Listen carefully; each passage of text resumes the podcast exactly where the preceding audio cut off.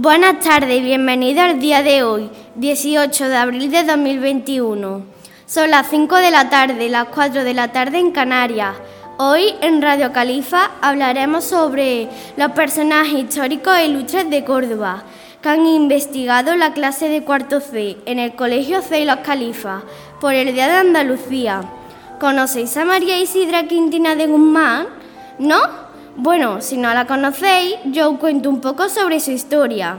María Isidra Quintina de Guzmán fue la primera mujer que ostentó en España el grado universitario de doctor y la dignidad académica honoraria de la lengua.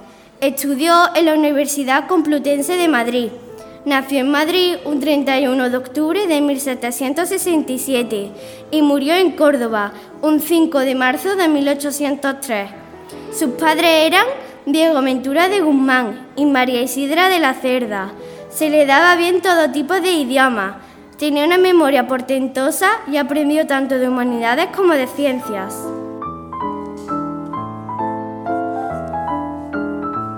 Os voy a presentar a María Teresa García Moreno. María Teresa nació el 29 de noviembre de 1910 en Madrid y murió el 28 de diciembre de 2003 en Córdoba.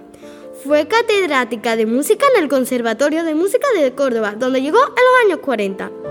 Recibió muchos premios como pianista, por ejemplo, el primer premio en el concurso internacional de París en 1947. Fue muy importante para la sociedad de conciertos. Ella se jubiló en 1984. Hoy os voy a presentar a Concha Lago. Concha Lago, nacida el 23 de enero de 1907 en Córdoba, fue una editora, escritora y miembro de la Real Academia de Córdoba. Ella se considera como escritora total por haber escrito tanto como poesía, narrativa, hasta obra y teatro, ¿verdad? ¡Qué barbaridad! Es flipante. Hasta aquí por hoy. Os esperamos mañana con otro trabajo. Hasta la próxima.